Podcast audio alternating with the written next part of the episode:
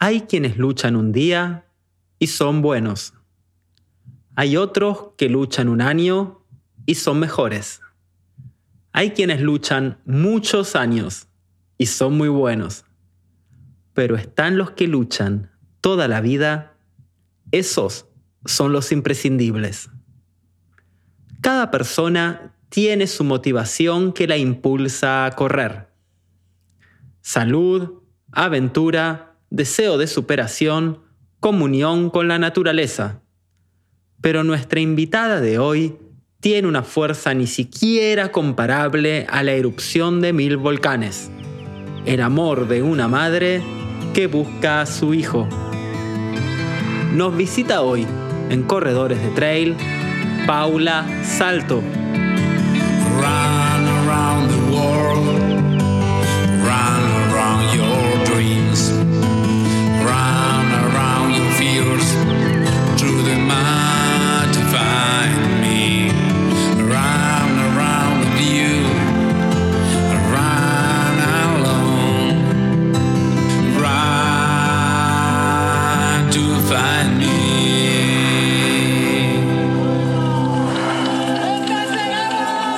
Hola Paula, ¿qué tal? ¿Cómo estás?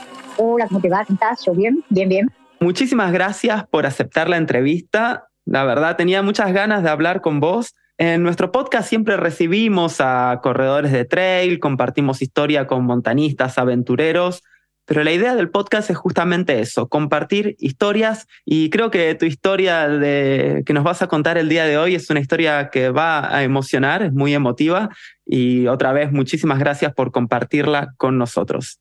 Te agradezco porque la idea es visibilizar y bueno, te agradezco un montón, es una ayuda más para mí, así que nada, enormemente agradecida. Antes que todo, sos una, una, corredora, sos una corredora que te recibiste de maratonista. De hecho, hace un ratito volviste de correr, hoy estamos a domingo, así que hiciste tu tirada larga de hoy. ¿Qué tal? ¿Cómo estuvo? Sí, soy corredora. Este año hice la maratón de Buenos Aires después de, de haber participado en 21, en 30, para ver si llegaba. Y sí, sí, pude hacerlo. Y hoy hice, estoy recuperándome en realidad porque eh, después de la maratón como que me desmotivé un poco, pero nada, dicen que es normal. O sea, voy aprendiendo a medida que voy y tengo que agradecer a mucha gente el haber llegado a hacer una maratón que me parecía increíble, pero lo pude lograr como logro todo lo que me propongo. Por suerte hasta ahora va saliendo todo bien. Espero que las cosas te sigan saliendo así de bien. Bueno, yo siempre le pregunto a mis invitados ¿Por qué empezaron a correr? ¿Cuál fue su motivación? Algunos me dicen que por problemas de salud, otros porque les gusta la naturaleza y la montaña, otros porque se querían superar. Y acá nos vamos a empezar a meter en el meollo de la situación. ¿Por qué empezaste a correr vos? Y atentos todos porque la historia, la verdad, es increíble. Eh, empecé a correr, en realidad empecé a caminar largo, largas distancias, después un día empecé a trotar y un día empecé a correr como terapia. Una terapia que cada vez que lo hacía trataba de, cambiar mi cabeza, de olvidarme de cosas, de recuperar fuerzas. Y un día después de, muchas, de muchos intentos eh, me di cuenta que me hacía bien correr, me hacía bien para volver en mí, borrar mi angustia o mi desesperación y utilizar el medio para, para eso, o sea, para, para correr y buscar la forma de visibilizar la búsqueda de mi hijo. Esa fue mi primera vez corriendo y caminando, eh, es como que me sacó de, del estado depresivo que ya tenía. Vos tenés una página y es por donde yo entré en contacto con vos que se llama 18 del 10 de 1988, Te Busco Hijo. Y justamente es eso, empezaste a correr empezaste a eh, tener una visibilidad para encontrar un hijo. Cada uno tiene su forma de empezar a correr y todas son válidas, o su motivo por empezar a correr y todos son válidos. Pero esto de buscar un hijo corriendo es algo que no se escucha todos los días. A ver, contanos un poquitito de, de esta historia. Bueno, en realidad mi historia comenzó hace 34 años. Estaba pasando por una situación de violencia física mental de parte del papá de Sebastián, que es mi hijo a quien busco.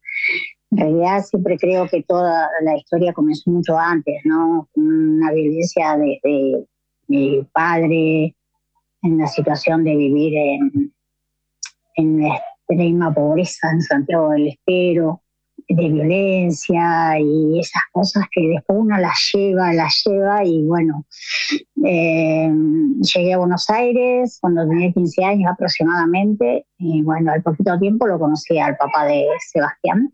En realidad creo que me junté porque en la casa donde yo trabajaba de mi cama se iban a Brasil, entonces decidieron o me llevaban, que me invitaron y yo dije que no, y bueno, decidí juntarme con él hasta conseguir un lugar. Bueno, me quedé embarazada al mes de Cristian, que es mi hijo más grande. Bueno, eh, a los tres meses más o menos comenzó con no la violencia física, sino psicológica. Si bien es una persona que es muy trabajadora, una persona que era muy mujeriego. Superé eso de vivir con el embarazo de, de Gris, lo tuve a Cris también pasé por situaciones feas, no tenía documento, era una persona, no, no, no es la persona con quien estás hablando ahora, ¿no? Seguí viviendo con él, aunque él no quería, me volví a quedar embarazada eh, al poco tiempo, porque bueno, el amamantar no era un método eficaz, no es obviamente para, para no quedarme embarazada y bueno, me quedé embarazada, pasamos una situación que él quería que lo aborte, no llegué a esa situación por otra circunstancia triste porque desgraciadamente el lugar donde me llevó para hacerme el aborto había fallecido la, una de las chicas que fueron a abortar en ese momento, te hablo de muchos años atrás obviamente. Bueno, no seguía con el embarazo, pero bueno, fue tremendo todo el proceso de los nueve meses. Yo vivía en Paternal, porque nos habíamos mudado desde Bernal a Paternal, vivía en Paternal, me atendía en el Hospital Durán, mm, me atendía, digo, me atendí dos o tres veces, me controlé el embarazo. Bueno, seguía en la misma situación, una situación muy triste. Hoy obviamente lo recuerdo y me da mucha tristeza esa situación que, que viví, ¿no? Porque a veces eh, si bien yo creo que él se arrepintió después, eh, en mí que quedó eso, ¿no? Esa tristeza que me pasó en esa situación tan vulnerable. En realidad era vulnerable porque yo una persona introvertida, era yo manejable, vulnerable, como débil, ¿no? Eh, y creo que nunca imaginé que me podía pasar eso viví durante los nueve meses esa situación, ¿viste? psicológicamente era un acoso continuo, un maltrato de, no físico, pero a veces creo que el físico, las marcas se te van, pero el psicológico queda en el alma. Y bueno, hasta el día que lo iba a tener, no tenía nada para Sebastián, no tenía nada, porque mi hijo más grande, Cris, lo tenía que vestir con lo que tenía, eh, no, no tenía nada, absolutamente nada. Salía a la Avenida San Martín, que es donde yo vivía, Adolfo P. Carranza y Avenida San Martín. Me tomé un colectivo, pues ya había roto bolsa, él estaba en mi casa, que yo le dije, rompí bolsa, me voy, y él se quedó con mi hijo Cristian, que en ese momento tenía un año y tres meses me tomé el colectivo, ah, me acerqué al chofer y le dije, eh, rompí bolsa, me voy al hospital Durán, ¿me llevas? Y él le dijo a todos los demás, eh, bájense el que quiere bajarse y el que no me acompaña, y bueno, y me llevó hasta el hospital Durán, por lo puesto, me bajó ahí, nada, entre... Eh, fue la primera vez que sentí que alguien se acercaba, me acompañó hasta la, guardia y bueno, me dejó ahí pero fue la primera vez que sentí que alguien como que me ayudaba. Entré 8 mm, de la mañana y Sebastián nació 13.30, creo que es el horario bien. Entré a sala de partos, eh, lo parí y bueno, ahí empecé con una psicosis porteral, se llama, ¿no? Eh, que en ese momento no estaba catalogada como eso. Antes creían que las mujeres eh, después de parir no sufríamos, podíamos pasar por una situación más desencadenante de lo que venía sufriendo ¿no? antes. empecé a llorar, la médica me preguntó por qué lloraba, eh, nunca contesté por qué lloraba, me lo dieron a Sebastián, mm, pasó muy poquito, enseguida fue un parto rápido, me mandaron, me llevaron a la sala y bueno, y ahí me dejaron, me preguntó la ropa de Sebastián cuando nació, yo le dije que no tenía, la asistente social alcanzó alguna ropa que suelen hacer, trajo la asistente social, ropa y bueno, le puse lo que le trajeron, le pusieron en realidad, me llevaron un par de pañales y me llevaron a la sala de, de. Eh, hoy obviamente soy enfermera y sé lo que es todo eso, ¿no? Y después creo que se acercó a alguien, no recuerdo bien, a la tarde a preguntarme si el papá no iba a acercarme las cosas. Yo le dije que sí, que era mentira porque el papá no, nunca iba a hacerlo. Y ahí empecé como a pensar cómo matarme, cómo matarlo a Sebastián. Eh, Qué fuerte. Sí, sí, sí, sí, porque por eso sé que entré en una psicosis corporal, por, por cosas que me pasaban por la cabeza, ¿viste? Eh, me pasé la noche pensando en realidad cómo hacerlo y cómo hacerlo a él y a mí. Me pasé la noche, al otro día me levanté, me bueno, no sé, no dormí, no recuerdo bien esa parte, ¿viste? Porque a mí se ve que lo dejé a Sebastián en la cuna, leí la teta, lo dejé a Sebastián y me fui al hospital. Me fui del hospital de Durán hasta mi casa, no sé si hay 15 cuadras o más, eh, caminando como una loca, porque en realidad estaba loca. Estaba loca, me, me acuerdo que tenía un enterito de media estación más tirando a invierno, nada, con los pelos como estaba, o sea, una loca, caminando después de parir llegué a mi casa, él estaba con Chris, que yo siempre lo dejé con Chris porque sé que él nunca le iba a hacer daño a Chris, además nunca le hizo daño, lo ama de su hijo. Y llegué a mi casa y bueno, y él me preguntó, en un momento me preguntó qué, qué pasó. Eh, yo le dije, está muerto. Y, y, nada, no me dijo nada, porque en realidad no le importaba. O sea, la idea era de siempre de que no volviera con, el, con, con Sebastián. Eh, nada, me senté en el piso y ahí quedé en el piso eh, todo el día. Al otro día, 8 de la mañana, 9, llegó la asistente social, vino con un patrullero, lo atendió él, salió afuera, eh, lo atendió, yo escuchaba todo desde adentro. Eh, le dijo de que mm, yo no estaba. Y él le dijo, pero vos, el papá, eh, sí, le dijo, pero ella no está acá. Sea, se fue, que lo había dejado a Cris inclusive, que me había ido, que no estaba más ahí. Y le dijo, ella le, me acuerdo que la asistente social le dijo, eh, pero es tu hijo. Le dijo, sí, bueno, no vas a ir. bueno, si viene, le digo que vaya. Eso fue todo, ¿no? Después ellos se fueron, al otro día volvieron, yo continuaba en la misma situación. Le dijo de que, de que no había vuelto. ella le dijo, pero vos el papá, porque no vas? Está hermoso tu hijo, qué sé yo. Le dijo que no, que él no se podía hacer cargo de Sebastián y que la idea de él era que lo den adopción. Entonces, eh, ella le hizo firmar algo en realidad ellos, porque estaba la centro social con policía y no sé qué más, le hicieron, él firmó y se fueron. Y nunca más volvieron, obviamente. Yo nunca más aparecí en el hospital. Y yo quedé en ese estado. Eh, ahí yo sé que estuvo mal todo, porque en realidad ellos vinieron y él le dijo, en realidad también eran otros tiempos, ¿no? Eh, ellos preguntaron si él era el padre, él dijo que sí, pero ellos no sabían si yo estaba muerta, si, si él era el padre.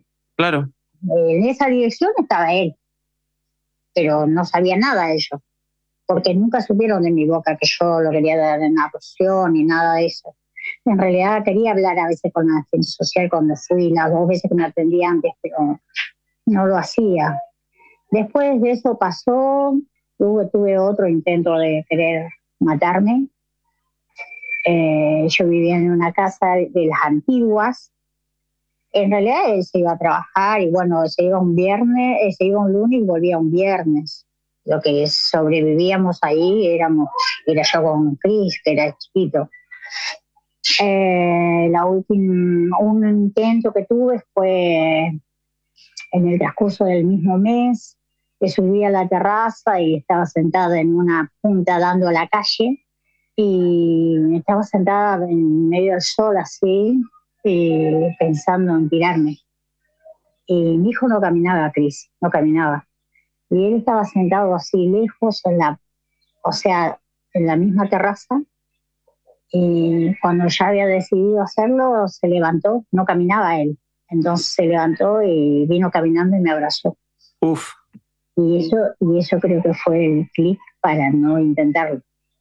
Después de eso, eh, no sé, hacía dos meses más o menos, vino la familia de él, la hermana de él, y nada, fueron a comer un asado, comieron un asado arriba, yo estaba en, continuaba con la misma crisis, o sea, no tenía, era una mujer muy sumisa, no sé, creo que me saludaron y pasaron a comer arriba y yo quedé abajo y después ellos se fueron, él salió a acompañarlas y salía a la puerta, no sé por qué, lo vi con otra mujer allá afuera cuando le reclamé, me increpó y me dijo, fue la primera vez que me empujó, que bueno, él no quería estar conmigo. Yo sabía que él no quería estar conmigo. Y era verdad, él me había dicho que no quería estar conmigo, que no me quería, y bueno, después un montón de cosas, ¿no? Que, que yo era una por infeliz, que quién te iba a querer. Bueno, lo típico de un hombre violento, ¿no?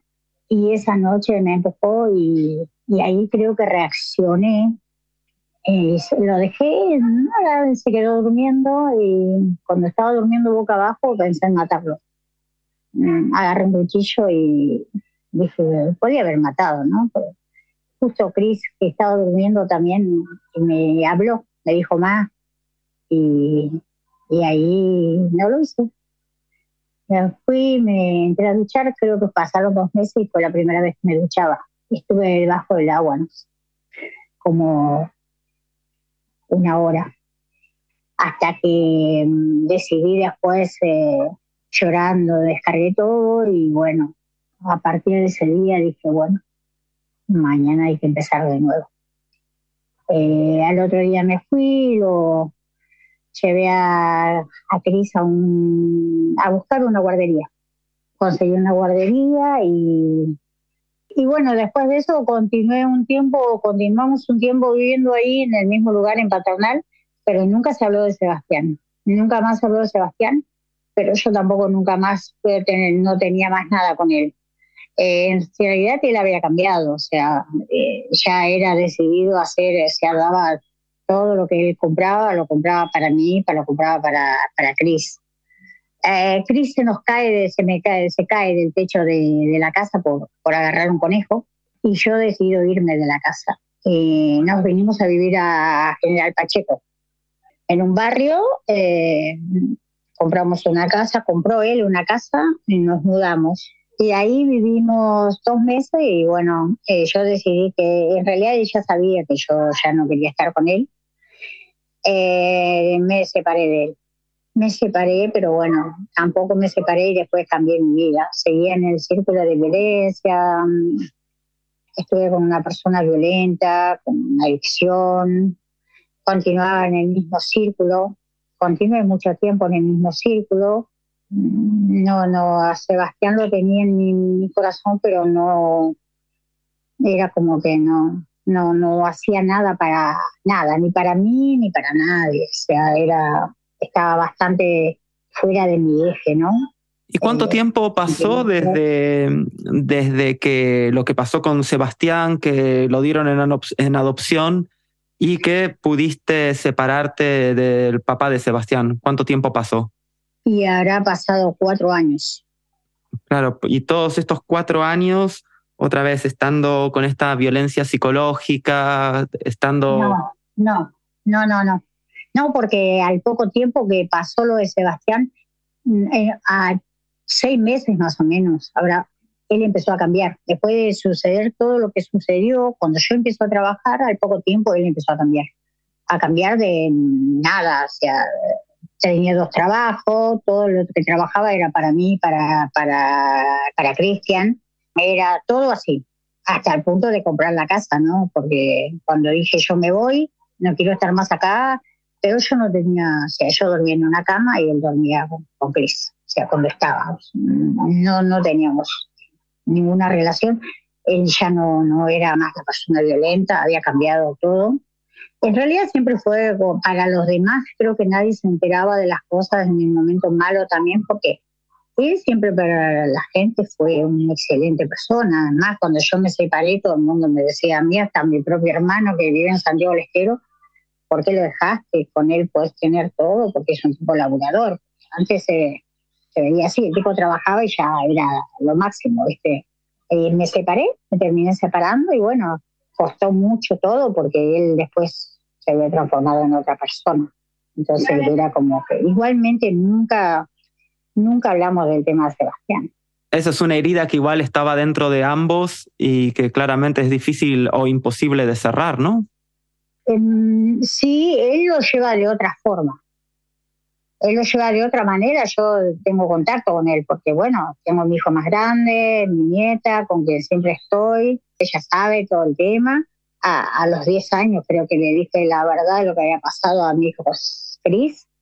Eh, después pues, siempre él tiene otra pareja, inclusive, pero bueno, yo eh, después de todo eso, sí, después me puse mala, hubo un tiempo que estuve mala, mala, mala, tratando de hacerlo, de querer hacerlo sufrir lo que había sufrido yo, creo que todas las cosas que hice lo hice preso. Igualmente yo con el tiempo creo que a veces suceden las cosas. Sucede. Sucedió, no puedo dar vuelta atrás, no puedo volver el tiempo atrás. Y hoy por hoy, para mí hay cosas, es algo que no cerré y que siempre ruego seguir viva hasta el momento de encontrarme con Sebastián. Es lo único que tengo pendiente en esta vida pero a él tampoco le deseo nada malo porque yo sé que lleva su cruz. ¿Entendés? Eh, lo que pasa es que lo demuestra de otra forma o, lo vive de otra manera, ¿no? Pero las veces que hablábamos, él nunca más pudo tener otro hijo, eh, hablamos mucho mal, yo le dije muchas cosas. Tuve un tiempo muy mala y mala conmigo misma también, porque me, me lastimé de todas las formas posibles. Me imagino, eh, porque como me contabas, esto de pensar en suicidarte, pensar en matar a Sebastián, a tu hijo, pensar en matar a tu pareja con un cuchillo, claramente es, algo muy fuerte y claro, psicológicamente otra vez, eso deja secuelas, me imagino. Pasó mucho tiempo y siempre trataba a manotazos de abogado. Cuando Sebastián cumplió 10 años, me fui a la Hospital Durán y hablé con la misma asistente social que eh, hizo lo que hizo. Que hizo, tramitó, la que estuvo en el momento que pasó lo que pasó con Sebastián. Ella me dijo lo mismo que yo te conté, que él la atendió, que él tenía un short corto, un pantalón de, de, de, fútbol, esos tiempos se usaban los cortitos, eh, que tenía una camisa, que tenía el dorso descubierto la primera vez y la segunda vez salió directamente con pantalón corto, que no salió con camisa ni remera que los atendió, que le dijo que yo me fui, todo lo que yo te conté, ella me lo repitió. En el intento de darme una mano, buscamos los archivos y los archivos estaban hasta el año, a partir del año 89. Recordemos que Sebastián nació el 18 de octubre de 1988. claro. Entonces estaban hasta el año 89, el 88 no estaba, porque según ella los archivos iban descartando, ¿no? Yo buscaba algo de Sebastián. Eh, me, explicó, me, contó, me comentó todo y ella eh, me dijo que, bueno, que Sebastián fue dado una adopción, o sea que volví igualmente, yo no estaba en o sea, fui como para saber algo, pero no sabía bien qué era lo que quería saber. Después la próxima vez que fui, ella ya no estaba. O sea, una, era una mujer grande, se supone que murió. Nah, y después seguí con mi vida, a los ponchazos, hasta que me quedé embarazada de Leonel, que es mi hijo más chico. Y estando, no era enfermera todavía, sí trabajaba en un centro de salud, que el médico me impulsaba que haga algo. No todo el mundo sabía de esto de Sebastián porque personas que supieron en el momento que yo comenté, conté que fui lastimada por esa situación. No lo podía contar y cuando conté me traicionaron, como era mi punto débil también me lo dieron, me daban con donde más me dolía. Después cuando lo paría a Lionel, que un día estaba pensando qué hacer de mi vida, si seguía trabajando, buscaba trabajo. Eh, en realidad Leonel lo elegí tener yo, entonces como no era una pareja, no era un mal tipo, pero bueno, mm, era como que eh, decidí yo para irlo a, a Leonel. Ese día decidí buscar un lugar donde estudiar y estudié enfermería.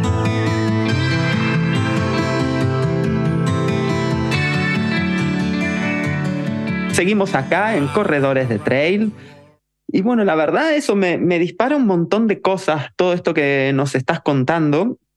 Y, cómo podés pasar a una siguiente etapa, la verdad, es, es, algo muy lindo y, habla también de un crecimiento tuyo. Y la siguiente pregunta que, que, me genera todo esto es eso. ¿Cómo empezaste a correr? ¿Dónde, ¿Cuándo entró el running o cuándo entró esto de empezar a correr en tu vida? Y en realidad entró por una cuestión de terapia, era en algún momento estar mal y empezar a caminar, salir a caminar, en algún momento a trotar. Tuve un accidente en la columna que me llevó a estar eh, sin poder caminar, que me afectó un montón. Hice quiropraxia y en el momento que mientras corría era como ir dejando, siempre digo que uno deja los fantasmas ¿no? Cuando corre. Eh, empecé a trotar y era como aliviarme, aliviarme porque eh, creo que mucha gente no sabe, ¿no? Que a veces uno corre, llora, canta. Eh, yo creo que en algún momento hasta llegué a gritar. Volvía, cuando volvía, volvía descargada, limpiada, y eso era un, algo que me hacía bien. O sea, era algo que nunca lo había pensado, porque si me decís, en realidad siempre me gustó entrenar y todo eso, entrenaba en gimnasio y todo eso, pero eh, nunca, nunca los resultados que tenía corriendo, o sea, trotando.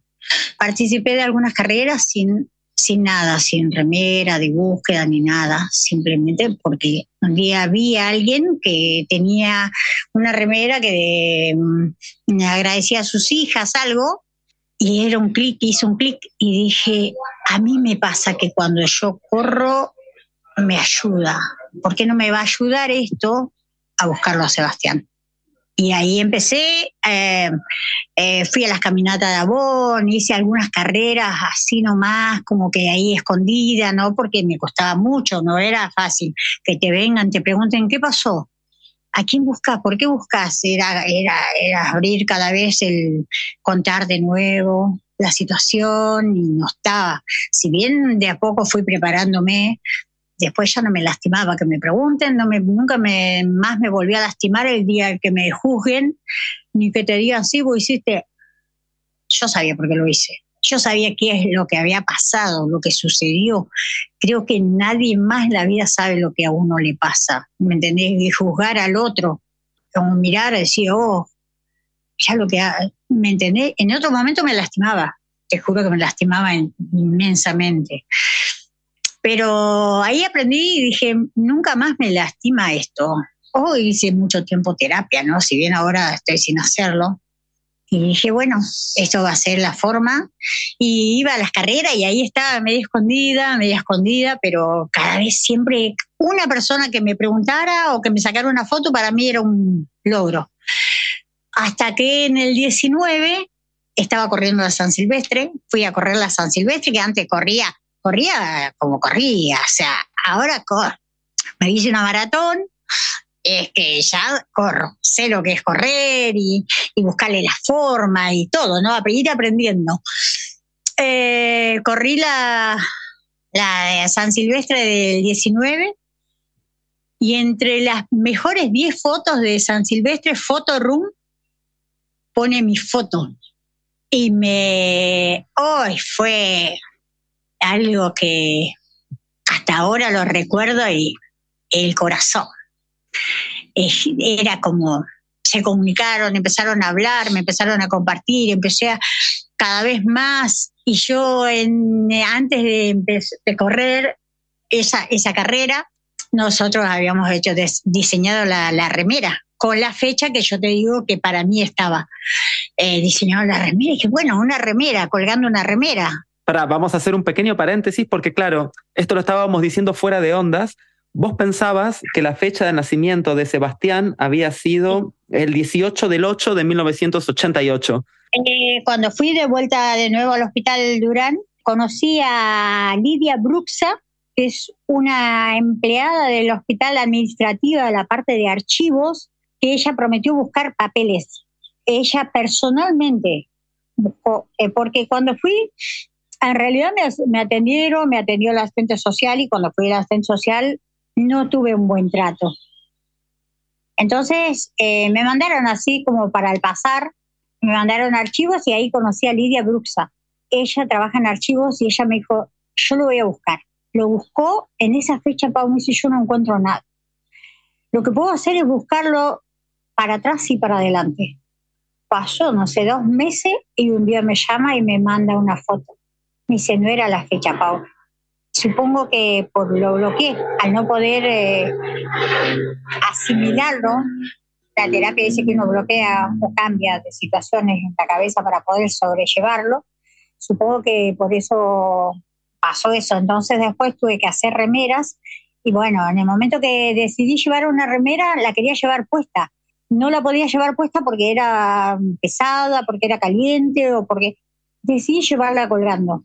Por momentos la mostraba, por momentos la guardaba y bueno, hasta esa carrera eh, me llamó Fede, Fede Parodi, que es un periodista deportivo, me pidió que le contara la historia, porque todos le decían a que me haga la nota, que me haga la nota, me hizo una nota por acá, decía así, por WhatsApp, le grabé todo, le comenté y me hizo una nota que tuvo tremenda repercusión.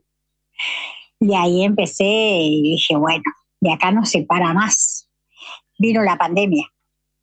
Vino la pandemia, soy enfermera, ah. atendí COVID, imagínate. No me contagié de COVID trabajando en dos lugares a full, sufrí mucho, mis compañeras murieron, tuve compañeras que murieron del hospital donde yo estoy.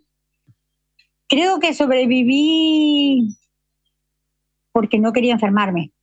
Tenía miedo de enfermarme y morirme sin encontrar a Sebastián o, quedar enferma con, con, secuelas del COVID que no me permitiera, aunque siempre creo que voy a encontrar la forma de hacerlo público, de buscar la forma de encontrarlo mientras viva. Pero la fuerza que tenía era el miedo y la fuerza que me daba para, para seguir cuidándome en el COVID y no contagiarme. Después de eso, bueno, sobrevivimos como todos y todos esa vez, en, bueno, a partir de eso de, de, de Photoroom y de, de la nota de, eso, tuve notas en La Nación, mucha gente, una vez hice otro así como un tipo de esto en plena pandemia, hicimos eh, con otro chico también. Y bueno, de a poco siempre se fue buscando la forma de, visualizar, por más que estuviéramos en pandemia. Y bueno, hasta llegar eh, ahora y y el año pasado conseguir el acta de partos, que ahí ese día que, la, que me pasaron la foto, es como que volví el, el tiempo atrás. Y sentí tanto a esa mujer que fui, ¿no? Eh, era, como el abrazo, ¿no? del, del reconforte, porque no tenía ni documentos. Mm. Era una persona que tenía el nombre, no tenía documentos, no sabía nada, era, era, no sé. Y también al mismo tiempo siento el orgullo de, de la resiliencia. Hoy miro para atrás, hoy mientras corría, que, me acordaba que tenía que hacer la nota, que hablar con vos, eh, pensaba ¿no? en cómo uno a veces va por la vida y al menos hablo por mí, ¿no? Y me sucedieron tantas cosas. Me sucedieron tantas cosas.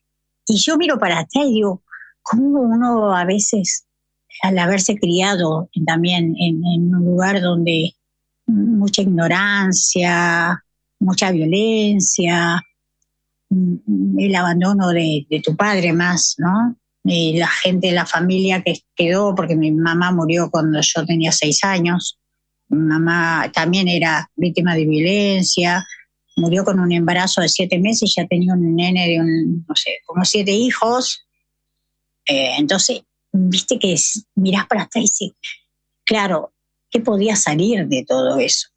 ¿No? Y encima me encontré desgraciadamente con, con el padre de Cris y de Sebastián, que en su momento también estaba en su, no sé, porque sé que cambió y sé, lo he visto cambiado y sé que se arrepintió y debe vivir arrepentido, ¿no? Bueno, lo que pasó, pasó. Sí, y es muy difícil romper este círculo de violencia del que hablas. Oh, por eso a veces escucho cuando hablan de una mujer, sí, pero ¿por qué? Es que es muy difícil. Es muy difícil. Y el reflejo es justamente victimizar o no victimizar, culpabilizar a la mujer. De siempre es el reflejo, ah, pero ¿por qué se quedó con él? Es que no se entiende el contexto. Exactamente. Yo me quedé con él porque no tenía dónde ir, no sé. Eh, eh, yo era otra persona. O sea, también tengo el, ejemplo de vida de mí misma, que yo le digo a todas, vos podés, tenés que continuar, tenés que buscar la forma. Estoy en un lugar donde por mi terapia no podía haber estado nunca, que es maternidad. Cuando todo el mundo se enteró de, lo que me sucedió, ¿cómo podía estar? Y después ahí entendieron todos, porque yo, una mujer se hace un aborto y yo no te voy a juzgar porque te lo estás haciendo. Ahora que está el aborto libre y gratuito en los hospitales, yo te atiendo yo atiendo una, una embarazada, golpeada, y yo voy a estar ahí. Y cuando me dijeron que no podía estar en ese lugar, no podía estar en EO en un momento, ni en partos, ni ahora estoy en puerperio, la sala de maternidad, dije sí, porque si a mí me pasó que la enfermera nunca llegó a mí a preguntarme, ¿qué te pasa? ¿Necesitas algo? Eh, ¿Por qué no vienen a verte? Yo les pregunto a las mujeres hoy, porque vienen a verte, tenés tu familia, tenés tu pareja, necesitas algo dentro de las posibilidades porque es un hospital público, pero siempre se encuentra la forma de ayudar cuando uno quiere. En ese momento creo que si la asistente social hubiese hecho su trabajo, es buscarme, preguntarme, hablarme, verme qué me pasaba. Eh, las enfermeras hubiesen tenido un poco más de cuidado. Las enfermeras pues me atendieron dos turnos. Si hubiesen hecho un seguimiento, no hubiese sucedido lo que sucedió. Pero bueno, eran otros tiempos. En ese momento la obstétrica te decías, si te dolía, aguántatela, porque si quisiste parir, abriste tus piernas, era una violencia obstétrica también en ese momento, era bravo. Y hoy por hoy, por suerte, las cosas cambiaron. Pero sigue estando que la enfermería siempre tiene que estar al cuidado de las personas. Eh, somos los que estamos. El médico viene un rato y te ve y se va. Mm. Y la enfermera es la que queda, el que está al pie de la cama, la que estuvo en el tiempo de COVID. Pasamos toda esa situación y bueno, yo mm, decidí correr en una maratón y dije, bueno, voy por los 30 y después se ven como venga, voy por los 42. Y siempre encuentro en las carreras gente muy buena, yo cuando salgo a correr y llevo la remera, digo, bueno, con que una me diga, ¿puedo sacarme una foto con vos? Mm. ¿Puedo compartir?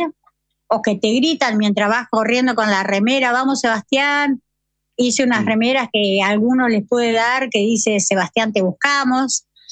Hace poco me fui a Santiago del Estero porque mi entrenador, Neri Chávez, es de Santiago del Estero.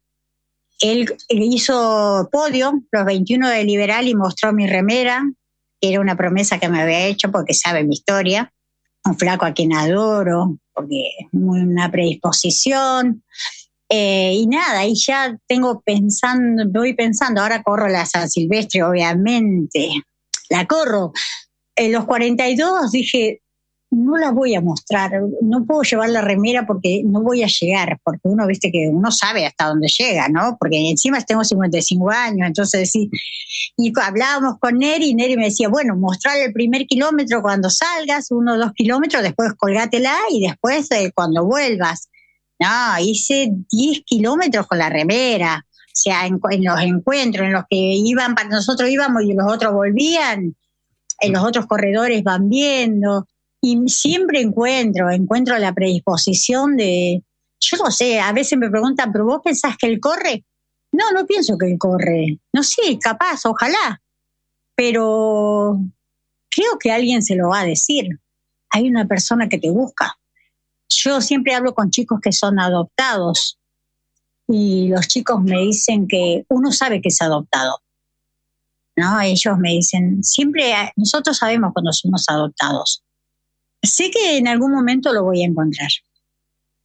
No sé cómo, no sé dónde, no sé cuándo, pero sé que lo voy a encontrar. No, no me voy a morir, es, es mi, es mi cuenta pendiente. Cuando voy sin la remera es como que me falta algo, porque yo corro por él.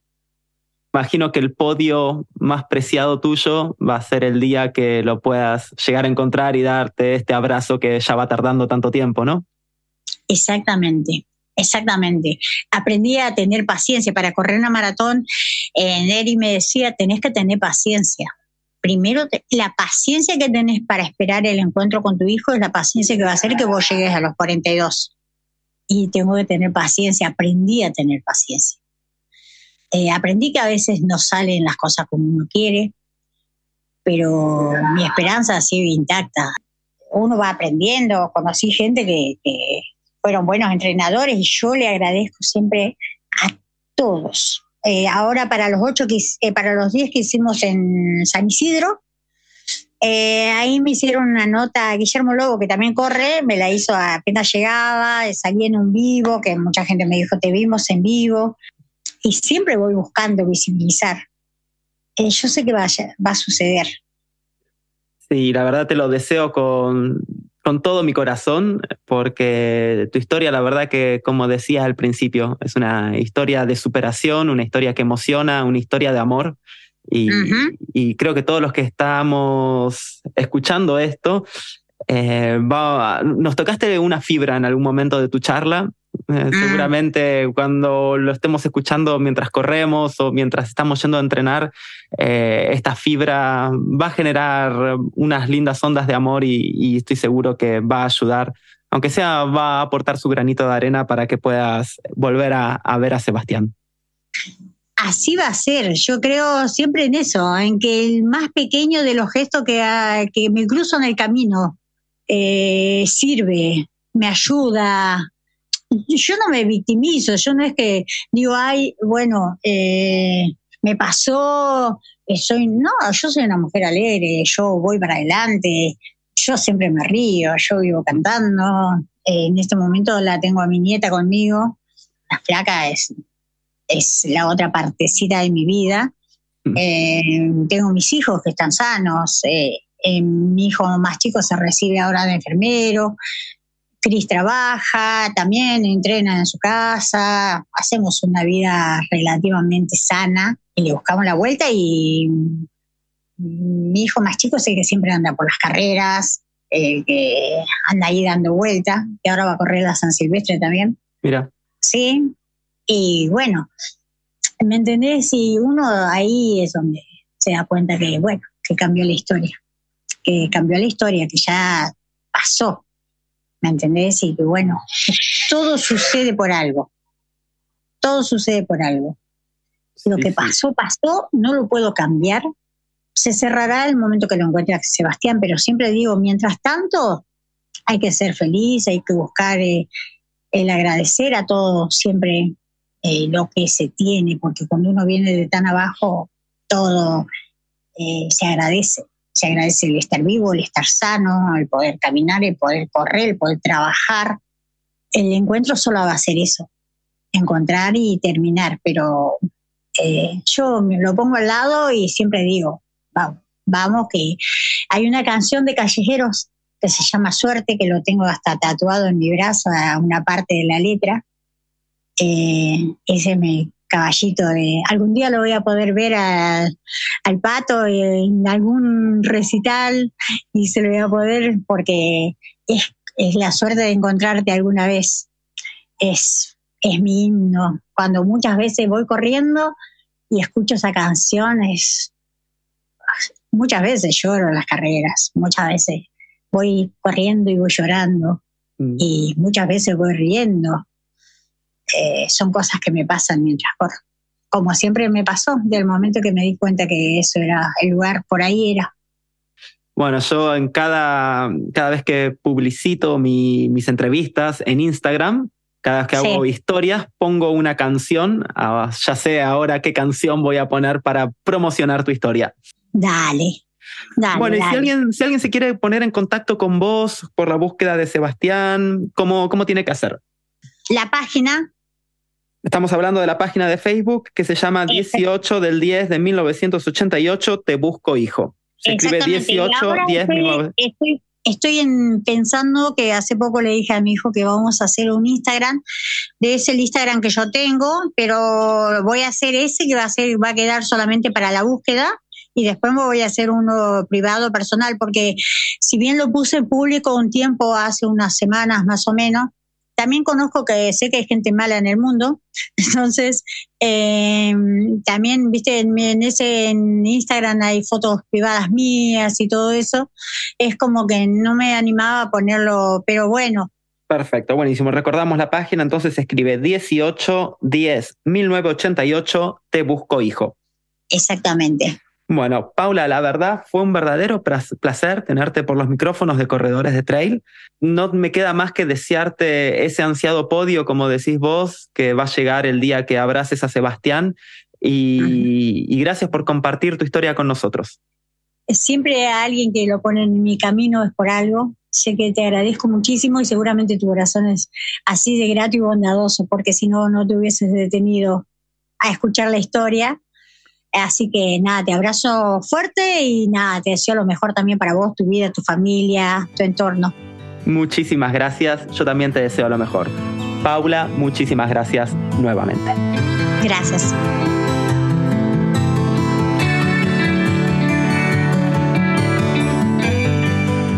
Y así pasó otro episodio de Corredores de Trail. Si te gustó el capítulo, no olvides de suscribirte dándole clic a la campanita. También podés seguirnos en Instagram para no perderte ningún nuevo episodio. También en Instagram podés proponernos nombres de atletas o de corredores que te gustaría escuchar en nuestros micrófonos. No me puedo ir sin antes agradecer a Matías Mayol por la producción del programa y a cada uno de ustedes que nos está escuchando. Espero que tengan una buena semana y nosotros nos vemos dentro de muy poco para un nuevo episodio de Corredores de Trail. Buen camino.